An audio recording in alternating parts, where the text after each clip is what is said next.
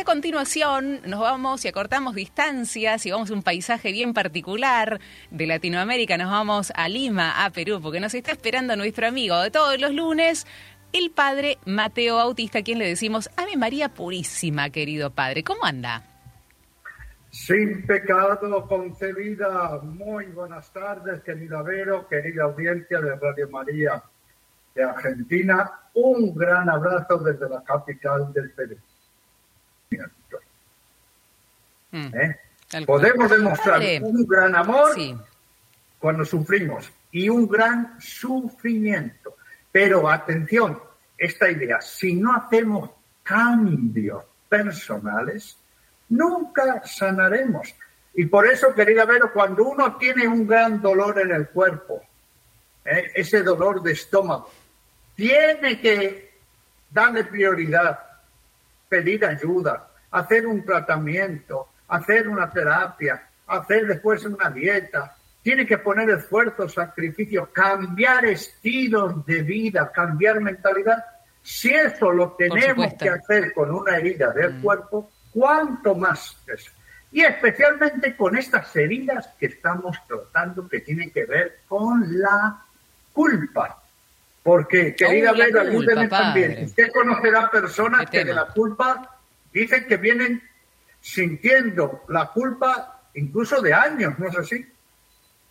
De décadas. Hay gente que de décadas. Y también por un gran sufrimiento, no solamente por la muerte de un ser querido, ¿eh? porque no le presté el auto en su momento y se tuvo que ir a pie. Por cosas a veces que uno dice, pero eh, a ver, y me, hace sufrir durante toda una vida por no trabajar esa culpa, padre.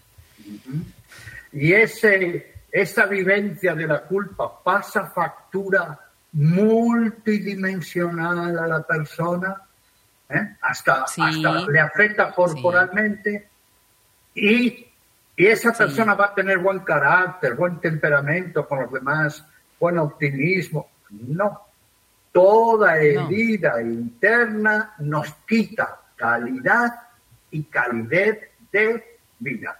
Así que Seguimos como la segunda parte con este tema de la culpa, porque creo que estuvo muy interesante. Yo tuve, la verdad, querida Vero, que me han mareado esta semana. A través de Ah, ¿la han mareado de qué? ¿Preguntas? Ah, y con, después del programa, de, pero muy interesante, ¿no? Por personas que, que querían informarse, en situaciones que, que, llevaban, como usted dice, hasta décadas. Y además que incluso tengo un mensaje muy llamativo me cambió el carácter, me quitó las ah. ganas de, vivir. ¿eh? Fui, fui una cruz para mi esposo. Claro, es que esto es muy importante. Cuando sufrimos, no sufrimos solos. Así que hoy, entonces, ¿cuál es ese disparador que nos ha recordado, querida Vero?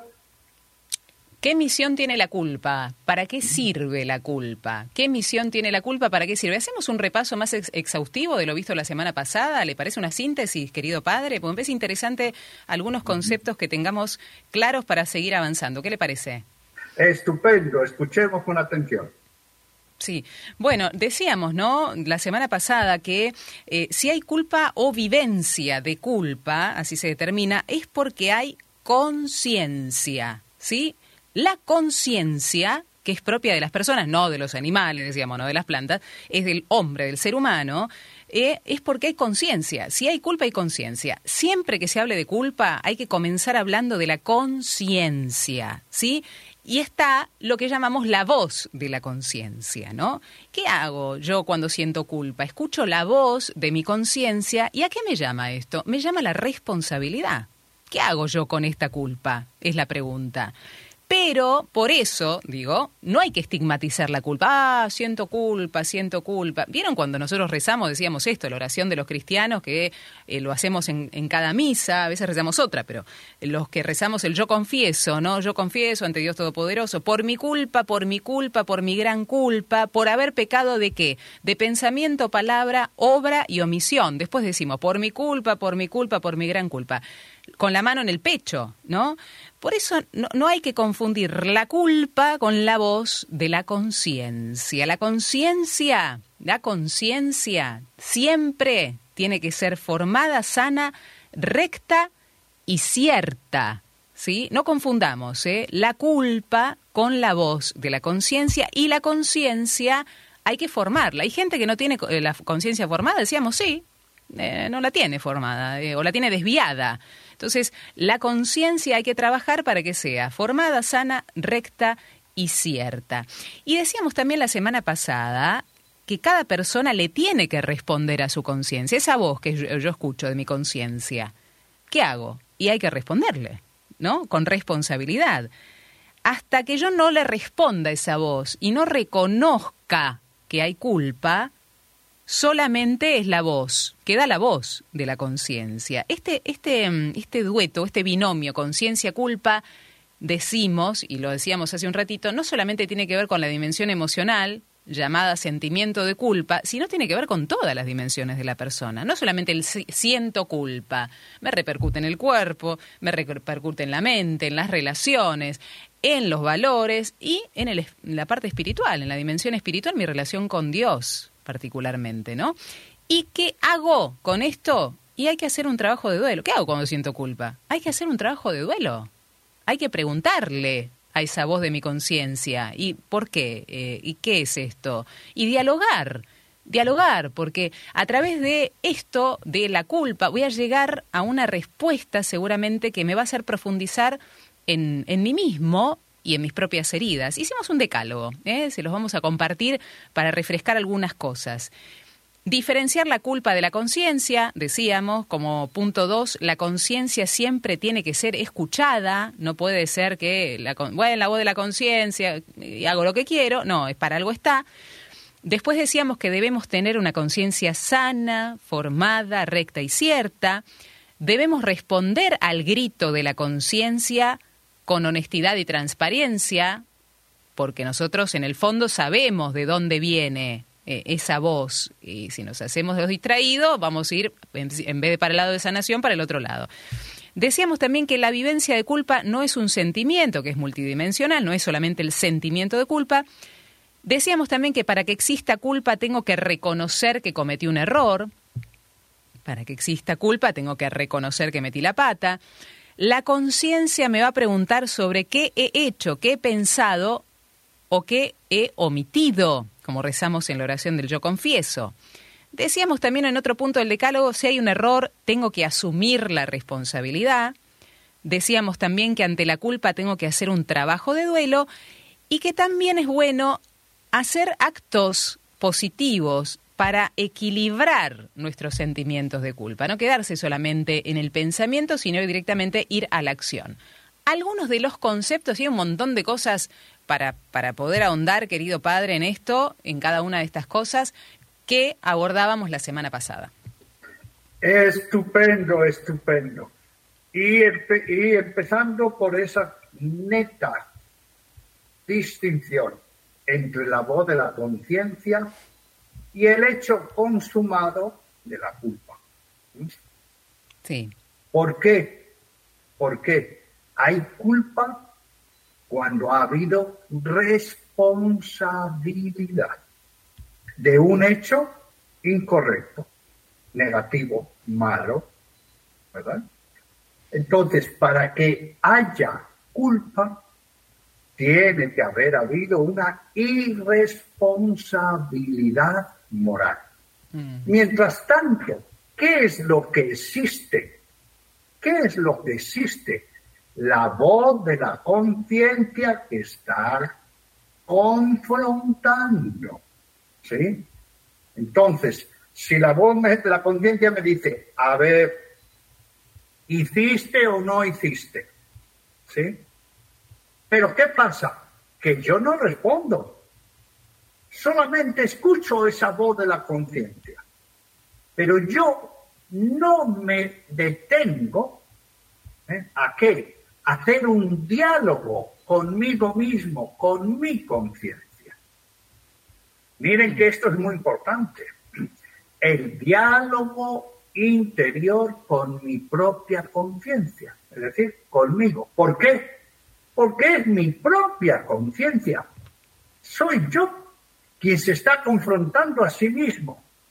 por favor, no veamos, no veamos el grito de la conciencia como algo externo, como algo ajeno, como algo que me, me, viene de la estratosfera. No, no, no. La voz de la conciencia es la voz interior. Por eso es muy bien, nos ha recordado, querida Vero, que esta conciencia tiene que estar sustentada en los valores. Por eso una conciencia recta y cierta. ¿sí? Y atención, no decimos, ¿eh? no decimos meramente sentimiento de culpa, sino vivencia. ¿Por qué? Porque nos está afectando en todas las dimensiones. Y por supuesto la dimensión mental, en la relación que tiene que ver con los demás, en la relación del comportamiento, en los valores, si se han alterado los valores, y en la dimensión religiosa. Bien, entonces, una vez, reiteramos, veamos el proceso, la conciencia sigue gritando. Y yo, en cambio, yo digo, ¡ay, qué culpa siento! Insisto, no diga qué culpa siento, diga, la voz de mi conciencia me sigue insistiendo. ¿Por qué yo hice esto? ¿Por qué no lo hice? ¿Por qué lo pensé? ¿Eh? ¿Por qué lo dije? ¿Sí? Atención, hasta que no se compruebe ¿eh? esa irresponsabilidad, no se puede hablar de culpa. Por eso, una persona de fuera puede decir, Padre Mateo, usted hizo algo inadecuado. Señor José, señora Josefina, usted hizo algo incorrecto, usted tiene una responsabilidad. Usted tiene que sentir culpa.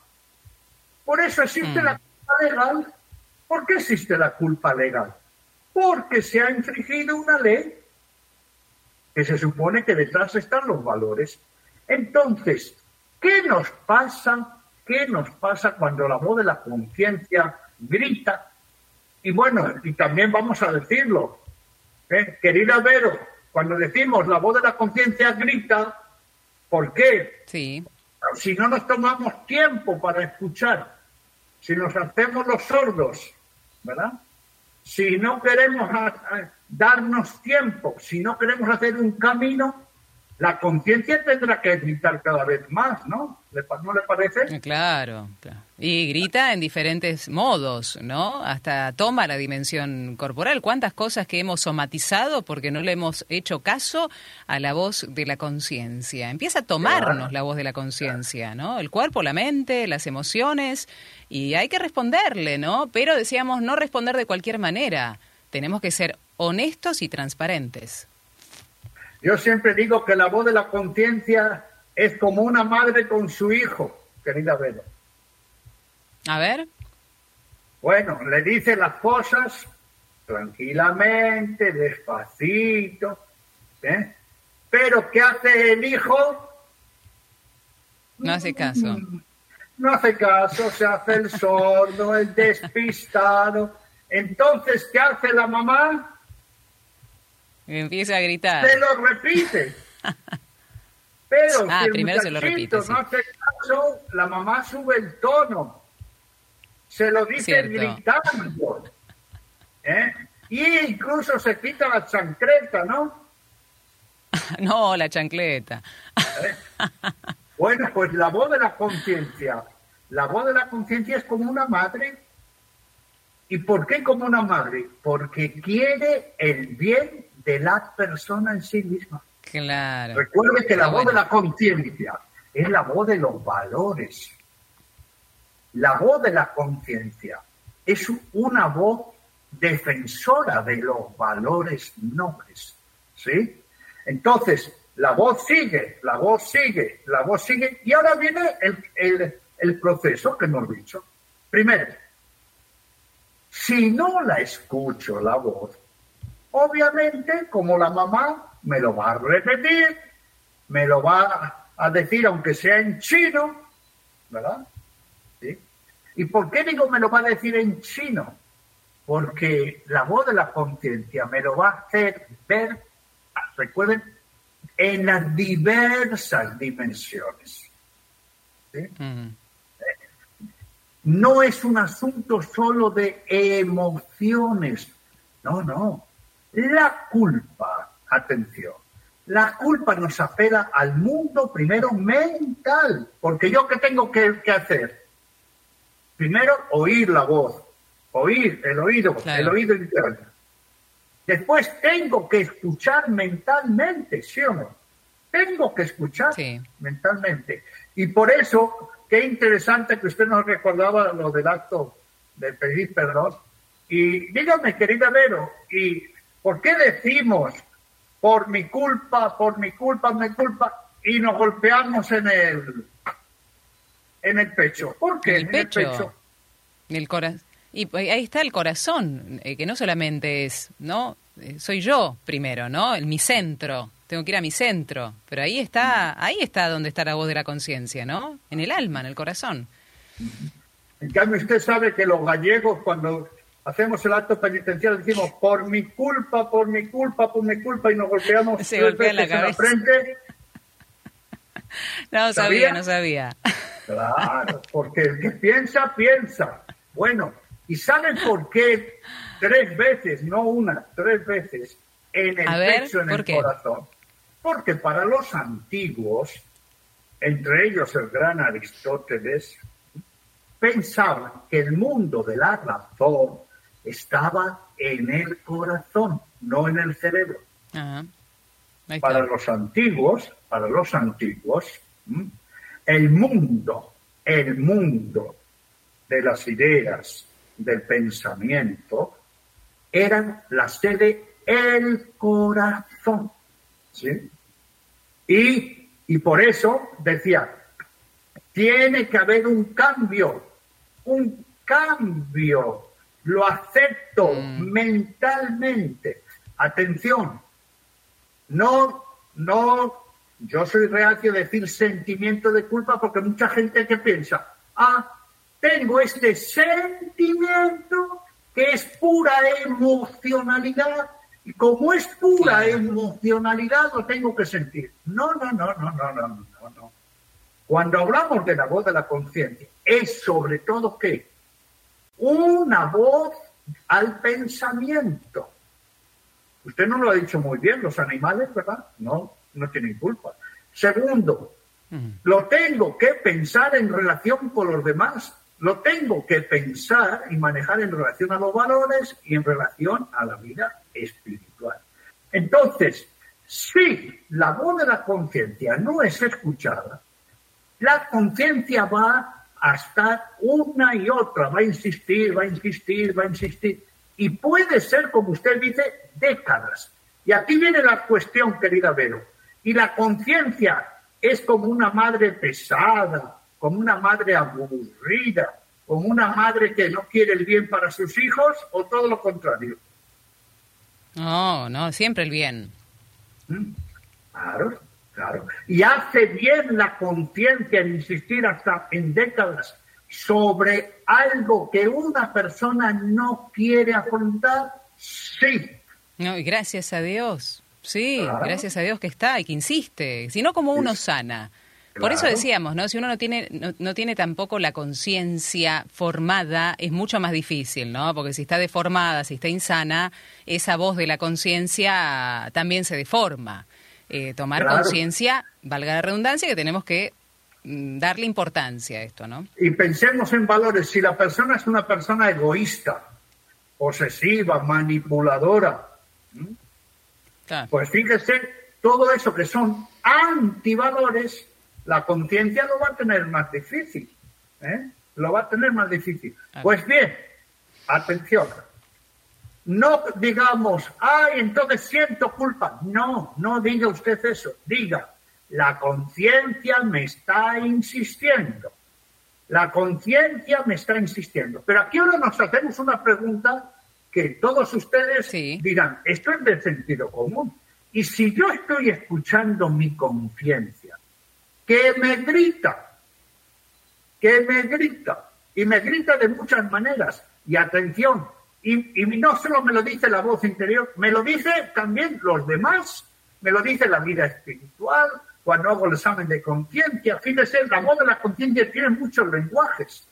¿Por qué yo no dialogo con mi conciencia? Esta es la pregunta básica. ¿Por qué no digo, a ver, conciencia, ¿por qué tú me preguntas esto? A ver, yo he hecho algo incorrecto, algo malo, algo pecaminoso, sí o no. Es muy importante que la persona se responda. Y claro, si la responda, la persona dice no, no. ¿Eh? Porque tu conciencia me dices, podías, tenías que haber hecho con tu mamá y lo dejaste de hacer.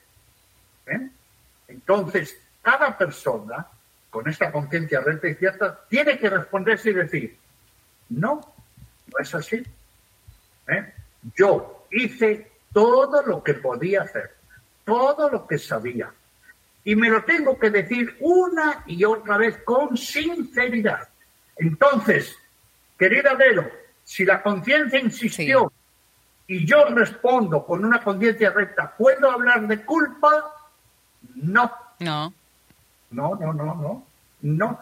He hecho el camino correcto del diálogo con la culpa e hice un camino correcto de valores y yo me lo tengo que decir una y otra vez, una y otra vez hasta quedar satisfecho. Pero ahora viene el, otro paso. La conciencia me insiste y yo tengo que dialogar con mi conciencia y por eso aquí, queridas amigas, es muy bueno que haya una tercera persona, pedir un consejo.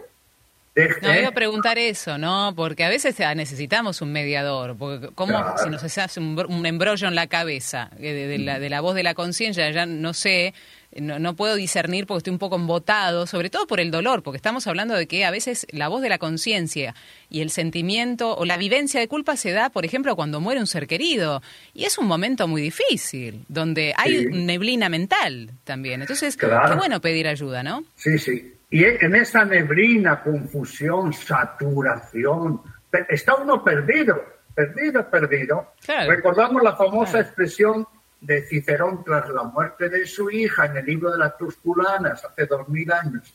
Cuando estamos en un gran sufrimiento, no pensamos, no escuchamos razones, no atendemos razones y no obedecemos a razones. ¿Es así? Por eso es muy importante cierta serenidad ¿eh? un mediador, la importancia del confesor, de, compañeros, un diálogo, eh, ¿eh? un diálogo espiritual, un diálogo de discernimiento, ¿verdad? Un mediador. Y ahí sí, si yo digo efectivamente, sobre este punto, este punto, y yo insisto, y a mí me parece muy bien que la conciencia sea exigente, porque las personas grandes y nobles tienen conciencia grande y noble. Así que cuando la conciencia insiste, es una cosa muy, muy buena. Pero efectivamente, yo no estuve a la altura. Incluso cometí graves omisiones. Yo entonces tengo que decir, efectivamente, yo reconozco mi culpa.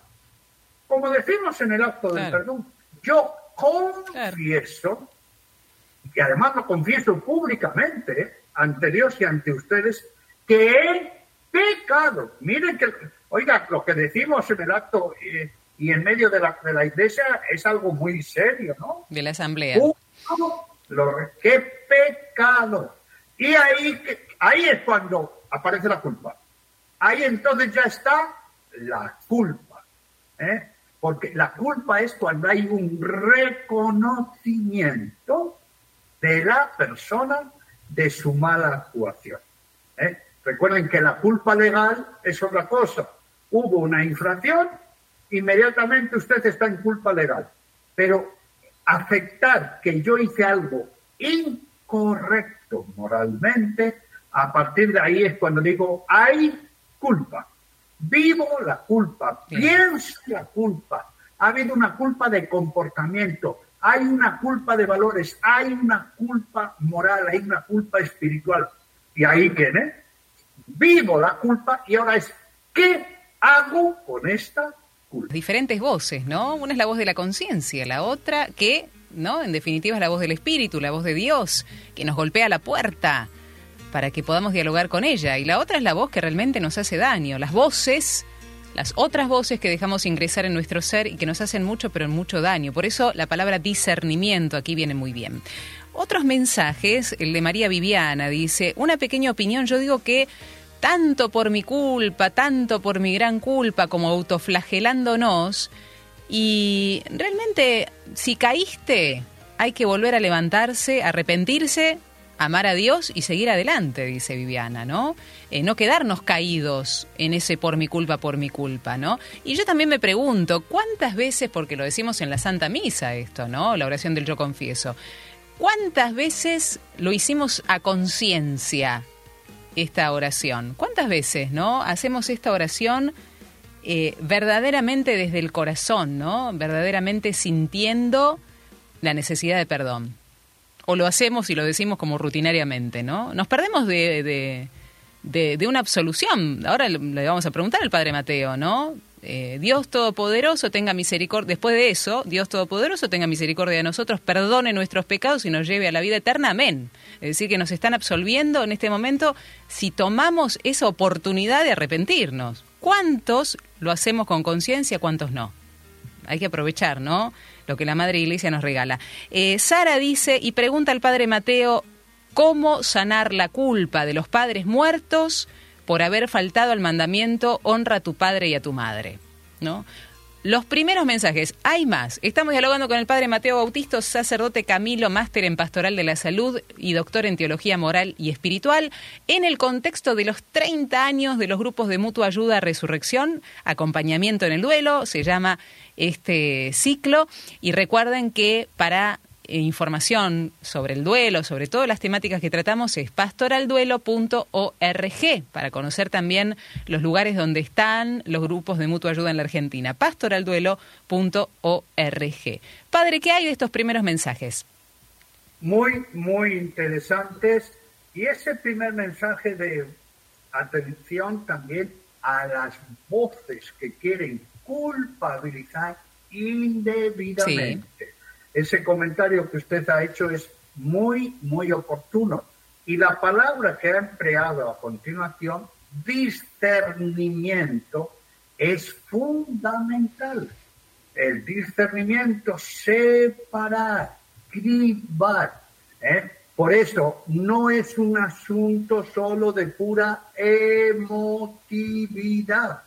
Tiene que tener la tercera dimensión, el mundo mental, el mundo relacional, atención, porque la culpa es sobre todo cuando ha habido y se acepta una infracción del amor, ¿verdad?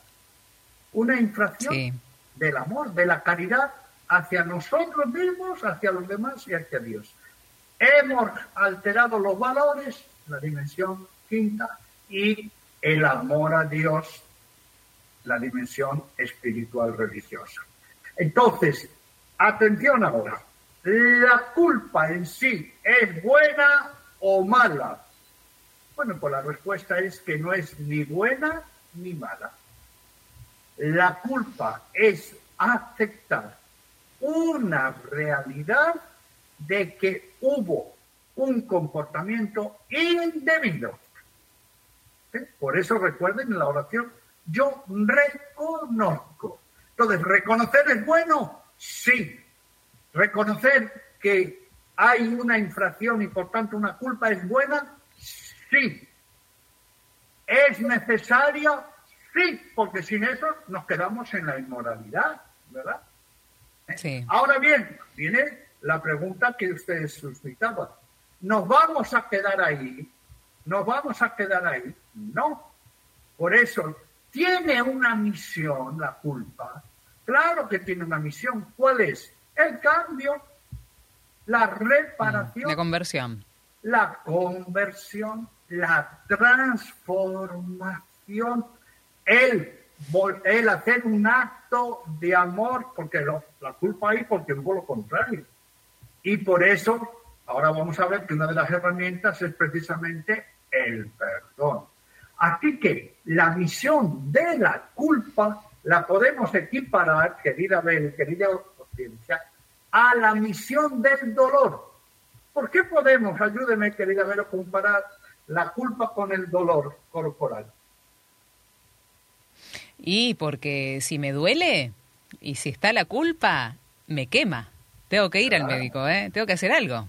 Claro. Entonces, ¿el dolor corporal es una alarma? Sí. ¿Y qué nos está diciendo el dolor corporal? Ah, no es nada. No te preocupes. Eh, si, a todo el mundo le duele el estómago, todo el mundo... Eh, eh, no, no, no. Es una voz. El dolor es una voz. Fíjese, una voz corporal. El cuerpo es el que está gritando. Atención, es una voz corporal. ¿eh? Que le dice, señora, señor, joven, muchacha, muchacha, niño, usted tiene algo anómalo, incorrecto, tiene que ocuparse, tiene que sanarlo, tiene que sanarse usted, porque usted es el dolorido. Pues muy bien, una vez que yo reconozco, reconozco que hay culpa, eso es muy bueno, porque efectivamente escucho la voz de mi conciencia, tengo valores, he hecho un acto reflexivo, acepto mi responsabilidad. Y a partir de ahí tengo la posibilidad y más la obligación del cambio. Y del cambio a mejor. Del cambio a mejor. Atención, ¿me tengo que hacer un autista de la culpa? No. ¿Me tengo que enroscar en la culpa? No. ¿Me tengo que quedar atrapado en el pasado? No. Ojo con esto, ¿eh? ¿Eh? Porque cuando una culpa ahora no se sanea, la persona, la persona misma no se sanea, ¿qué nos pasa? Nos tira para abajo, nos hunde anímicamente. Nos aplasta como el sufrimiento. Claro. Exacto. ¿Eh? Fíjese, nos aplasta, nos puede, anímicamente nos hunde, nos manda para atrás y dígame, ¿podemos cambiar lo, lo malo, lo incorrecto, lo pecaminoso del pasado? No, porque las personas van adelante y hacia atrás. Atención, ¿tenemos que hacer una reparación? Sí. Claro, si hemos ofendido, hemos ofendido, tenemos que hacer una reparación. Entonces, ¿qué es como tenemos que proceder? Primero, reconocer mi responsabilidad. He actuado incorrectamente. Segundo, segundo, tengo tengo que hacer un cambio de actitudes en mi vida. Tercero, mm. he ofendido. Tengo que reparar, tengo que pedir perdón, tengo que compensar de alguna manera el daño. ¿Tengo que tener una actitud de humildad? Sí. Nadie, nadie supera la culpa Recuerden que si hay culpa es que hay responsabilidad, ¿eh? Ha habido un acto incorrecto. Sí, es un soberbio. Porque digan, díganme ah. Si encima de hacer algo culposo, encima digo, no, no es nada, que se ha creído ese, me da igual. Es que ya soy... No, si no hay humildad... Soy un soberbio, ya, soy de nariz alta.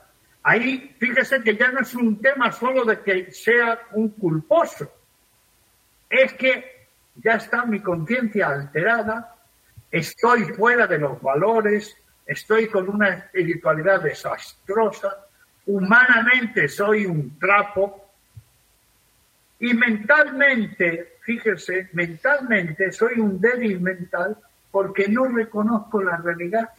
¿eh?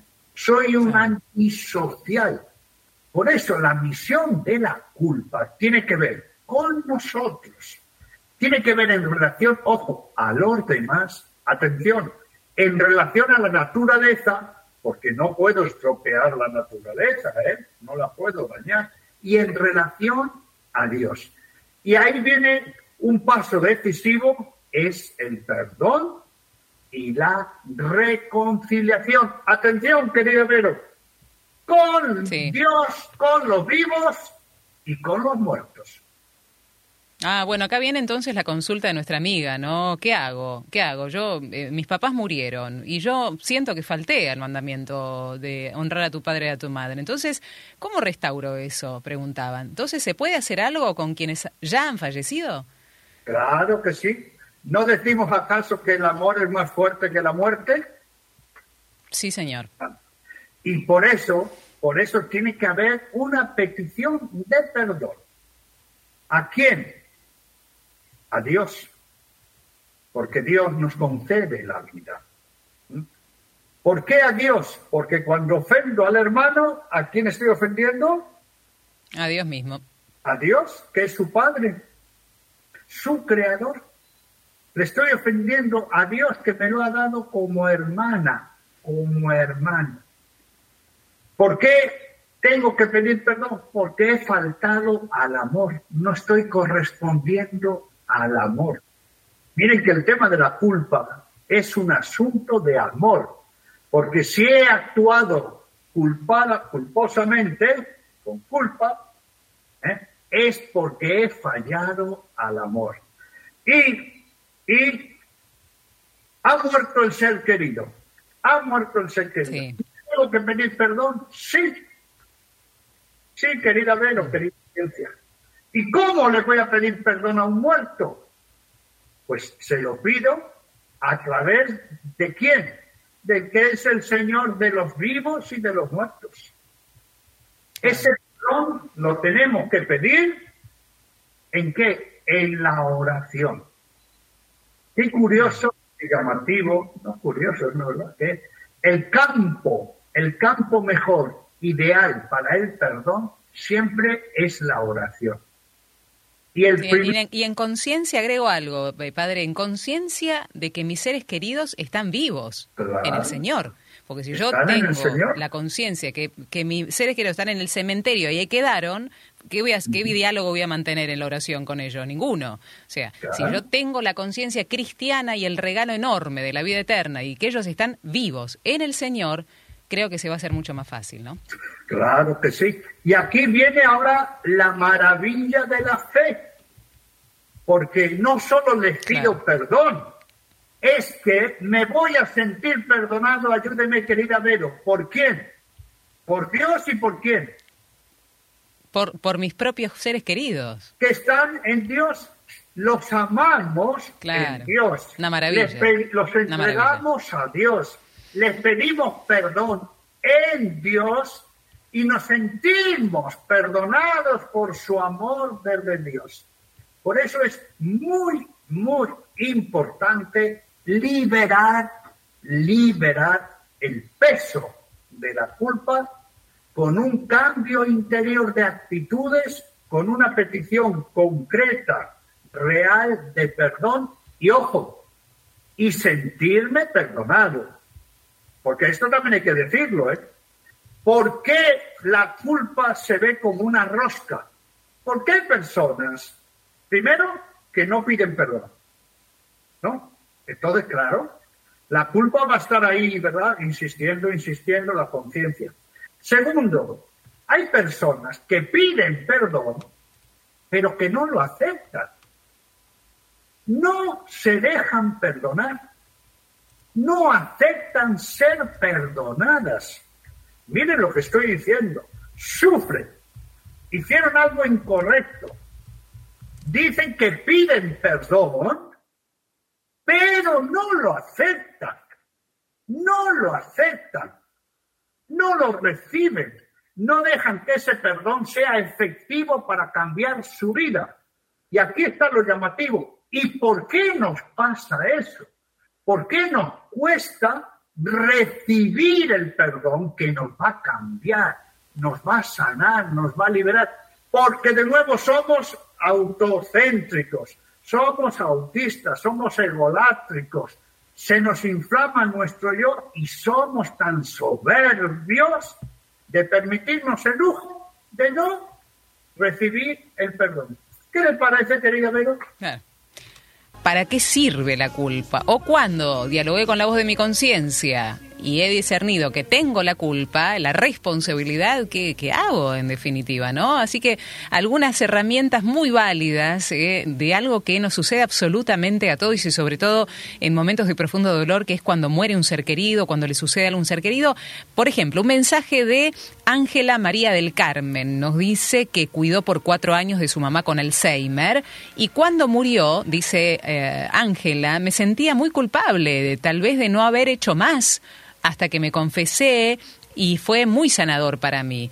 Y en la actualidad parece que la historia se repite, dice Ángela, ya que es mi hermano el que ahora tiene Alzheimer y estoy eh, haciendo mucho por él, pero siento culpa de no hacer más. Igual que me pasaba con mi mamá, dice Ángela, ¿no? Así que la historia se repite allí seguramente para volver a sanar ciertas cosas. Eh, gracias por el testimonio. Y después Daniel dice que es difícil hacer un diálogo con la voz de la conciencia. Bueno, nos cuenta que, que siente mucha culpa por no poder dejar el cigarrillo, que sabe que se está haciendo daño a él mismo y a los demás, pero no, no, puede, no puede dialogar con, con la voz de su conciencia y está sintiendo culpa. Eh, va por ahí, va, va por la culpa, pero él no quiere entablar o no puede entablar esa, esa voz, eh, esa relación con la voz de la conciencia. Hay una imagen que le pedimos a Mariana, que es muy elocuente cuando uno habla de culpa, querido padre, a ver si la puede ver, que es, y hablamos del peso de la culpa, ¿no? Hablaba usted, padre, del peso de la culpa. Y hay, eh, hay una imagen que, que, habla de, de esto, ¿no? De lo que podemos sentir en nuestros, en nuestro cuerpo, en nuestros hombros, a ver si Mariana la tiene por ahí a mano, cuando hablamos ¿no? de, de la culpa y del peso que, que, sentimos a veces por, por llevar adelante o qué hacer, ¿no? ¿Qué hacer con esa responsabilidad que tenemos eh, al, discernir a través de la voz de la conciencia la culpa que tenemos o no. Ahora cuando la tengamos la vamos a, poner en el aire, querido. Ahí está, ahí está en el medio, ¿no? Elocuente, ¿no? Un hombre que lleva un cascote gigante, un pedazo de piedra gigante en sus hombros que le está costando caminar y, esto es lo que pasa cuando no, no, hacemos nada, ¿no? Cuando no hacemos nada con la culpa que sentimos, padre. Sí, pero esa imagen que es muy elocuente, elocuente, y la quiero empalmar con esa hermosa canción de José Luis Perales que nos recuerda sí. sino al amor de la primera carta de San Pablo a los Corintios en el capítulo 15. Pero recuerden que, recordemos todos, que la culpa no es algo externo, no es una roca, no es algo fuera, fuera que me pone alguien encima. No, no, no, no. Es consecuencia de algo que tiene que ver con el amor en mi vida. Sí. Los valores. ¿eh? A mí mismo, a Dios, a la vida y a los demás. ¿eh? Entonces, ¿qué es lo que pesa la conciencia? lo que pesa es la voz de la conciencia o la culpa. Ese es el tema.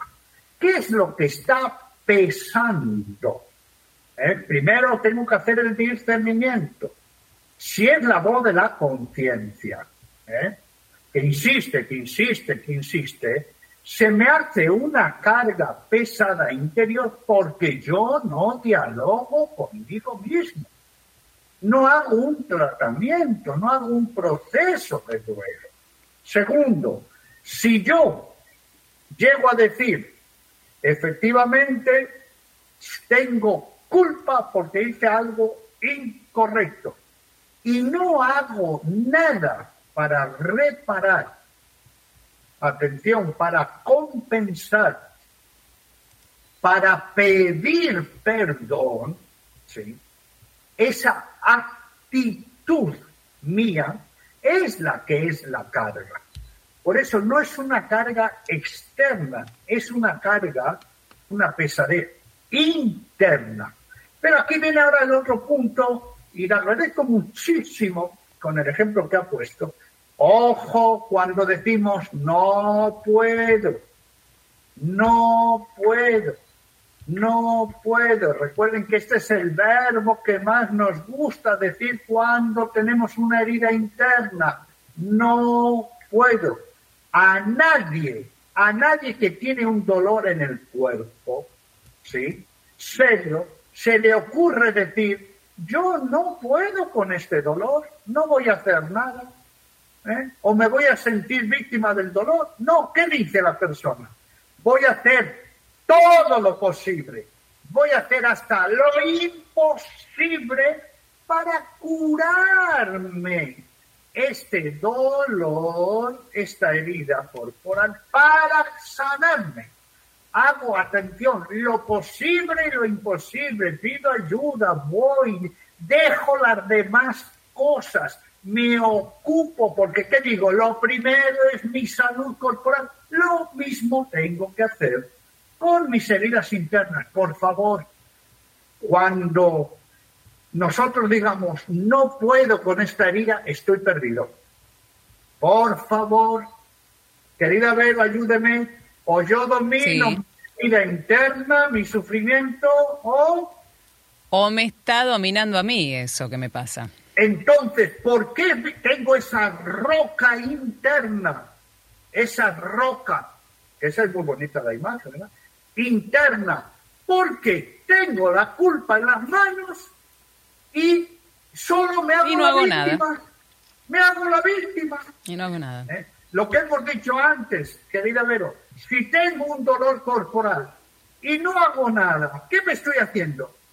La víctima, me estoy matando en vida. Entonces, la culpa, cuando hay culpa, es decir, he hecho una infracción y la reconozco y digo, tengo culpa, no basta con que la reconozca. Tengo que hacer una reparación, una compensación, tengo que hacer una sanación a través de qué? Del amor y de la petición del perdón, tanto para darlo como para recibirlo. Y por eso. Es muy, muy impresionante, ¿no? Usted que es cura, eh, padre, que ¿cuántos en la confesión? Ay, me siento liviano, padre. Seguramente miles de veces lo habrá escuchado. Es como que me saqué un peso de encima. ¿Y qué viene exacto? Una liberación de un peso. ¿Y qué viene? Una paz interior. ¿Qué viene? La persona sanea todas las dimensiones. Esa liberación. Quedo reconciliado con quién? Con Dios, con los demás, conmigo mismo. Y a partir de ahí, a partir de ahí, la culpa ya no existe Atención. ¿Va a haber un recuerdo de que hubo culpa? Sí. ¿Va a haber un recuerdo de que hubo, por tanto, una mala obra? Sí. Pero es una culpa saneada. Dicho de otra manera, cuando alguien ha tenido un gran dolor y lo pasó muy mal, estuvo muy dolorido, y vino una cirugía en días internados, ¿no? Después lo va a recordar Claro. Y seguramente lo va a recordar toda la vida. Pero dígame, cada vez que lo recuerde, ¿le va a doler, le va a doler el cuerpo? No. no. No. Lo mismo nos pasa. Y si todavía la conciencia ¿eh? me sigue insistiendo, es que no he hecho un buen proceso. No he hecho un buen proceso. Por eso, atención, ahora tenemos que ir, y miren lo que hemos dicho, pedir incluso perdón y recibirlo de las personas que han muerto. Eso solo lo podemos hacer en la fe y en la oración, ¿verdad? Porque ahí es a través del amor de Dios en quien ponemos a nuestros seres queridos que le pedimos perdón y nos sentimos perdonados por ellos en Dios. Esto, ¿por qué lo quiero recalcar? Por una famosísima expresión de la carta de Santiago. Dios es más grande que incluso nuestra conciencia. ¿Sí? Hmm. Dios es más grande que nuestro pecado. Por supuesto, Dios es más grande que nuestra conciencia. Y por eso no puede existir nunca el decir no puedo. No puedo. Recuerde, querida ver y querida audiencia, que en programas anteriores, que estuvo muy bien, hicimos una neta diferencia entre la actuación de Pedro y de Judas. Por favor, ¿nos puede recordar la gran diferencia de dos personas que hicieron un acto fatal, porque hacérselo con el mismo Hijo de Dios, y ¿eh? una culpa real extraordinaria. Los dos sintieron, vivieron, se, se dieron cuenta, pero ¿cuál fue la gran diferencia entre Pedro y Judas? Y Judas no confió en la misericordia y el perdón de Dios. Esa fue la gran diferencia. Exacto. Y creyó, pensó, pensó que su culpa era más grande que el amor y el perdón de Dios. Es decir, fue un autista, un autista. Se le inflamó su yo. Fue, fue un soberbio. Sí. Es más, pensó que su obra fatal, pésima, mire lo que hemos dicho, más grande que Dios. Y aquí viene una expresión, a ver si usted la ha escuchado alguna vez, querida Belén, queridas amigas y amigos, cuando decimos, es que Dios no me puede perdonar. Tremendo. Uy, pero para un cristiano eso es tremendo. Eh, a ver, ¿dónde está la fe, no? Eso ¿Qué tipo de fe tenemos, padre? Fatal, fatal. Cuando alguien dice, es que ni Dios me puede perdonar con lo que yo he hecho. ¿Saben lo que se llama eso? Autoidolatrización. Mm. Yo termino siendo yo, pero además yo en mi pecado. yo en mi pecado soy más grande que el poder de Dios. Imagínense, imagínense Qué soberbia, qué soberbia más tremenda lo que supone. Por eso es muy importante que la culpa, recuerden, tenga un proceso de duelo donde se reconozca, ¿eh? se escuche la voz de la conciencia, se haga discernimiento, se diga sí o no. Si hubo, ¿eh? con toda sinceridad, ¿eh? en ese, insisto, examen de una buena conciencia recta cierta, es decir, yo tengo que reparar, compensar, pedir perdón y reconciliarme, porque tengo que sanar, no para olvidar, pero sí para no vivir con un sufrimiento inútil. Y atención, y aquí viene claro, querida Vero, la última parte. Y si yo he hecho ese proceso, primero, erróneo, pecaminoso, malévolo. Después un buen discernimiento, ¿eh? una actitud de pedir perdón, de conversión. Tengo que cambiar de vida, tengo que mejorar, tengo que pulir mi amor, tengo que cambiar como persona, ¿sí o no? Por supuesto que sí, es el camino de la acción. Es el fruto, ese es el fruto que tengo que sacar hasta de una mala obra. por eso, por eso eh, el trabajo de duelo, el trabajo de duelo es para sacar provecho hasta del sufrimiento, hasta del mal. ¿Por qué? Porque el, proceso de duelo es un pedagogo, un acompañante que me lleva a la sanación real, radical de todas y cada una de las dimensiones de la persona. Qué interesante. Como siempre, querido amigo Padre Mateo Bautista, sacerdote Camilo, gracias por extenderse unos minutos más en un tema tan, tan imprescindible para el ser humano. Gracias, querido Padre. ¿Nos volvemos a encontrar la próxima? Muy bien. Y por supuesto, ¿verdad? No nos olvidemos el gran don del perdón. ¿Mm? Y por favor, recibirlo recibirlo, tener la grandeza para recibirlo y agradecer. Hasta el próximo lunes, Dios mediante. Un gran abrazo, mi bendición.